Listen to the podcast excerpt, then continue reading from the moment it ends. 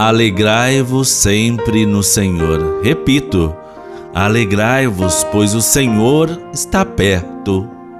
Minha amiga, meu amigo, amigos de Cristo, amigos com Cristo. Hoje, sexta-feira, 10 de dezembro, da segunda semana do Advento. O Advento é um tempo para reconhecermos nosso Deus tão próximo. Em nome do Pai, do Filho e do Espírito Santo. Amém. O Deus da esperança, que nos cumula de toda alegria e paz em nossa fé, esteja conosco. Bendito seja Deus que nos reuniu no amor de Cristo. O evangelho que vamos refletir neste tempo do advento nos mostra a importância da conversão interior e a busca da sabedoria que vem de Deus.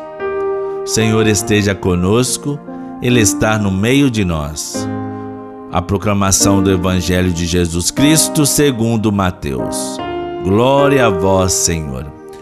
O Evangelho de hoje está em Mateus, o capítulo 11, os versículos de 16 a 19. Naquele tempo, disse Jesus às multidões: Com quem vou comparar esta geração? São como crianças sentadas nas praças que gritam para os colegas, dizendo: Tocamos flauta e vós não dançastes. Entoamos lamentações e vós não batestes no peito. Veio João, que não come nem bebe, e dizem que ele está com o demônio. Veio o filho do homem, que come e bebe, e dizem é um comilão e beberrão amigo de cobradores de impostos e de pecadores. Mas a sabedoria foi reconhecida com base em suas obras. Palavra da salvação, glória a vós, Senhor. Jesus, ele expressa o que pensa sobre as pessoas da sua geração. E a principal característica que ele observa é a imaturidade esta geração estranha não aceita o projeto de Deus, recusam o apelo de conversão de João Batista e não aceitam o convite no banquete nupcial da sabedoria feita por Jesus. Devemos nos questionar se a nossa vida é coerente com o que cremos, pois muitas vezes vivemos uma religião de gestos exteriores, de cumprimentos de normas rituais, mas não vivem o essencial.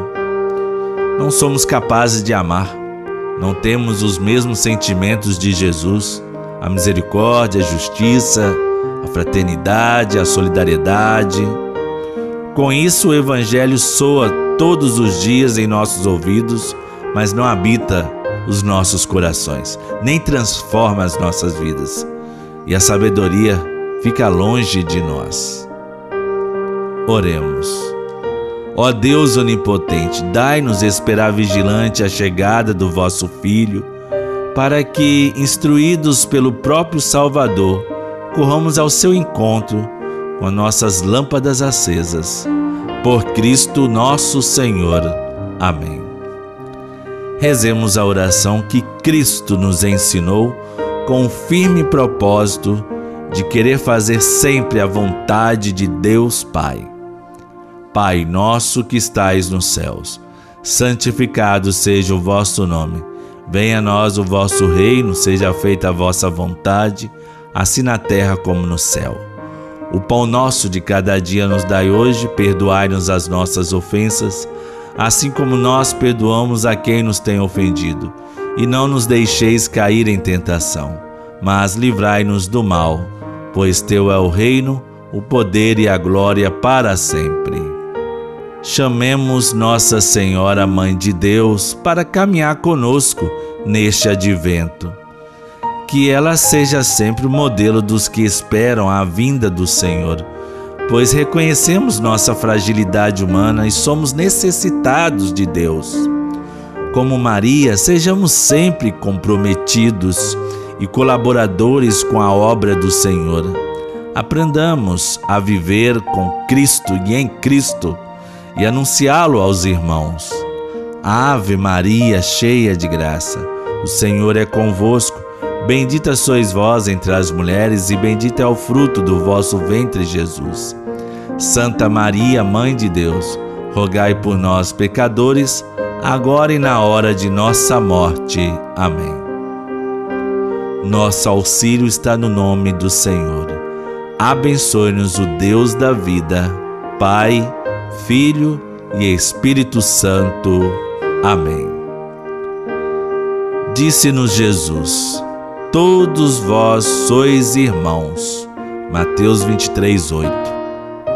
Ninguém amadurece nem alcança a plenitude isolando-se. Por sua própria dinâmica, o amor exige uma progressiva abertura, uma maior capacidade de acolher os outros, de cuidar uns dos outros. O vírus mais difícil de vencer é o individualismo radical que não nos torna mais humanos. No amor de Santa Rita, nunca estaremos sozinhos.